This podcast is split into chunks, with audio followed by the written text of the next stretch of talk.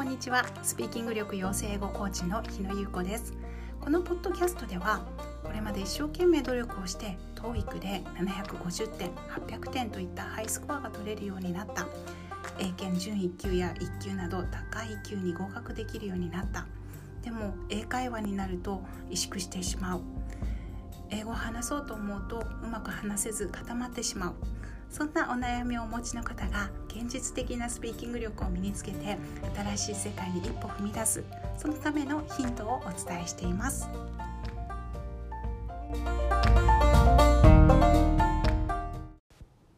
改めましてこんにちはスピーキング力養成語コーチの日野優子です今日はエピソードナンバーワンということで私自身ちょっとこれを使うのがポッドキャストに登録するのが初めてでとても緊張しているんですが元気を出していきたいと思います。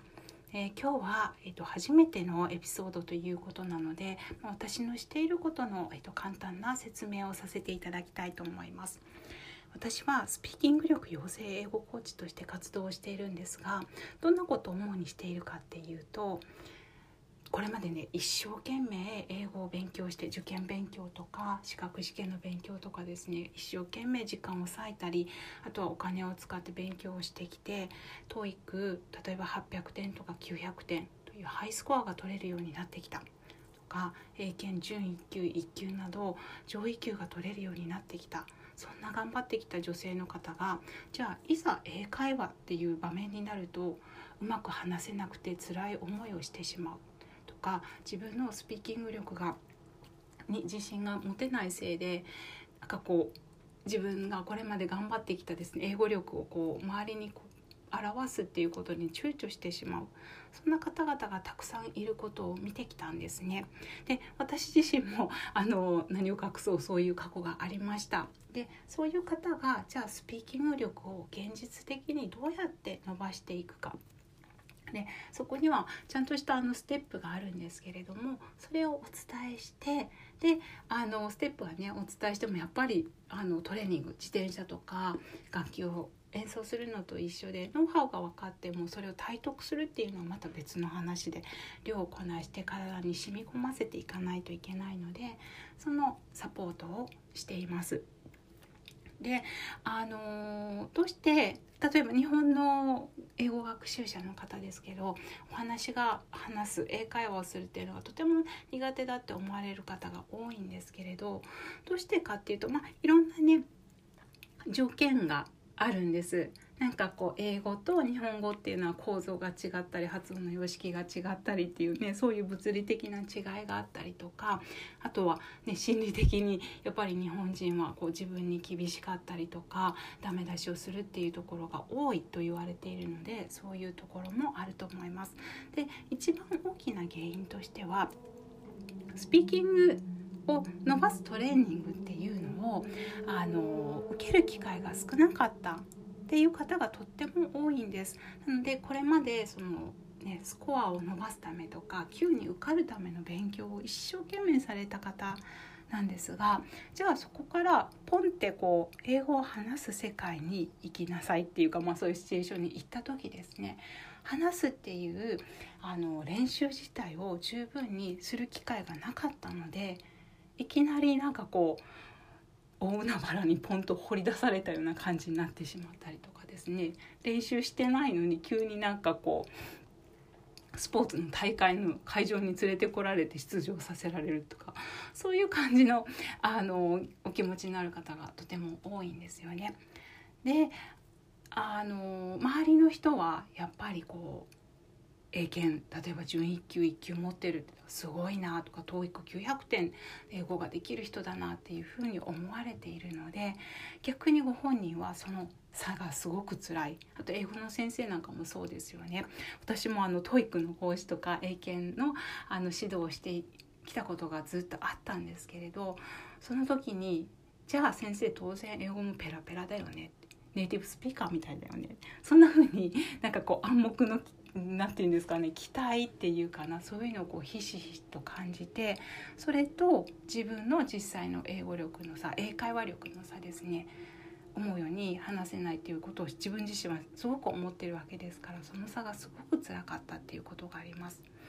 うん、でまああのちょっと話が外れましたけどそのスピーキングの力をこう埋めていくっていう作業がとっても大事なんですね。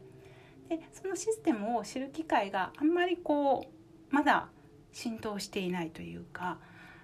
なんかこう断片的な情報はあるんですよね。例えば瞬間英作文をしましょうとかシャドーイングをしましょうとか。でもそれをじゃあどうやって統合して自分のスピーキングのスキルにしていくかっていうのは結構まだこう、うん、知っていない方が多いで知っていても自分一人でできない方がもちろん一人でされる方もいらっしゃるんですけれどそれが一番ねできたらいいんですけれどなのでまあそういうお手伝いをしているというのが、まあ、私のお仕事になります。でやっぱりあのこのお仕事をしてて思うのはすみませんちょっとあの外の音があのちょっと入ってしまうんですけれどあのとってもね努力家の方が多いんです。例えば TOEIC でハイスコアを取る方とか英検で上位級を取るのって結構気まぐれで受けて取れるっていう方が本当に少数派でその目標に向けて時間管理をしたりお金を使ったりあとはね遊びに行きたいけどそれを勉強に充てるとかコツコツコツコツ努力をされてその目標を達成された方が多いのでその努力を今度はスピーキングに持ってくるとあの方向が違うだけでねどんどん伸びられるなっていうのを感じています。なのでその中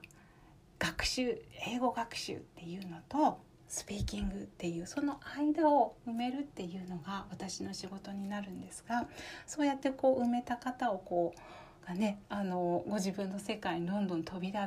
していかれる飛び立っていかれるっていう姿を見るのが本当に嬉しいなと思っています。で今日はエピソード1なので、まあ、こういうことをしているということでお話をしたんですけれども次回からじゃあそのためにスピーキング力つけるためにどんなことが必要なのかなとかどんな考え方をするといいのかなというようなことをあのヒントとしてお話ししていけたらなと思います。これからもどうぞよろしくお願いします。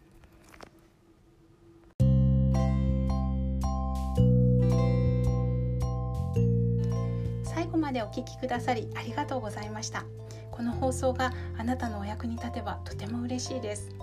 もし放送の内容や私のしていることに興味を持ってくださったらホームページこちらに書いておりますのでぜひチェックしてみてくださいまた Facebook では女性限定ですがお友達申請を受け付けております毎日英会話についてとかスピーキング力についてあとおすすめの教材とかその他いろいろお話ししておりますのでぜひ Facebook もチェックしてみてください。それでは次回の放送もどうぞお楽しみください。ありがとうございました。